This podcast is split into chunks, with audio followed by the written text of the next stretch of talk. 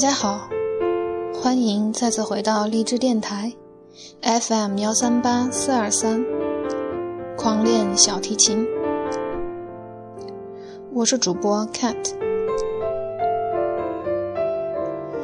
音乐改变自己，音乐改变思考，音乐是通往自由的方向。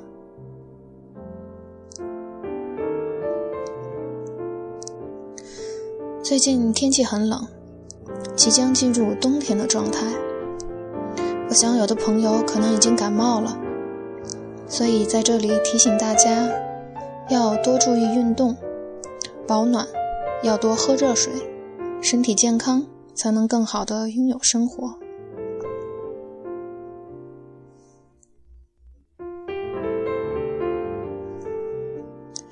上一期我们说到了皮亚佐拉。不知道那首一九零零年的妓院，你们觉得好听吗？它其实代表了 Tango 最初的起源。还记得是哪个地方吗？对了，是布宜诺斯艾利斯。它最厉害的地方在于用节奏加旋律的方式，刻画了不同的人物形象。尤其是那些妓女和罗汉角们之间逗乐的游戏，想到这些画面，真的是让我对皮亚佐拉的天赋佩服不已。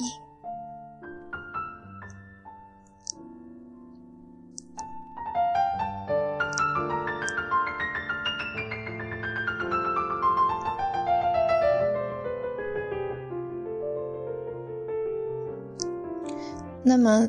今天带来了他的另一首 Tango，时间上比一九零零年越晚，非常适合坐在温暖的屋子里，对着玻璃窗，小酌一杯微甜的咖啡，慢慢聆听欣赏。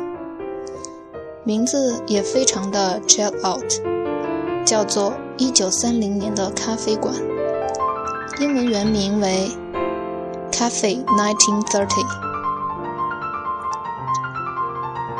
在二十世纪以前，Tango 还是难登大雅之堂的音乐。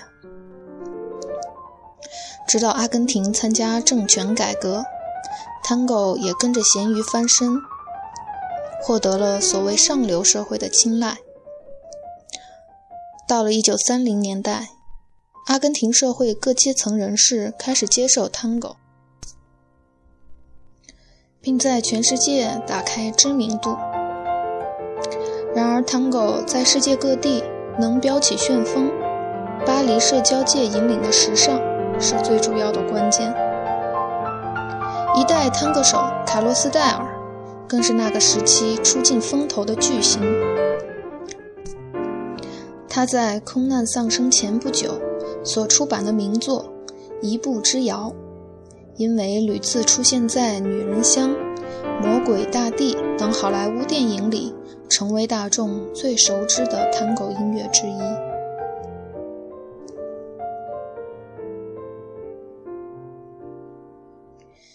有人说，皮亚佐拉的音乐是发生在一个暮春夜晚里的谜语，一个令人无所作为的谜语。在这个谜语当中，你所做的唯一的一件事。就是听任任何音符渗透时间的质疑，渗透深入骨髓的悸动、损害、尖利、断裂和孤独。在这首探戈中，皮亚佐拉借由第二乐章的回忆，在布宜诺斯艾利斯咖啡厅里演奏探戈的情形，同时也对传统探戈。音乐抱着崇敬的心情。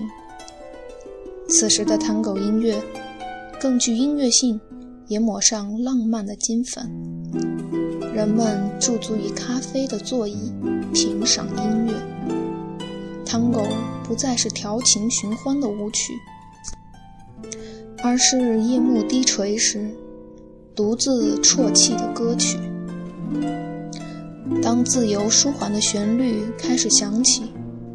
伴随着略带哀伤的吟唱，就仿佛一杯变冷的咖啡陪伴着自己，独自望着窗外飘舞的雪花，回味着那早已不在的烟草味道。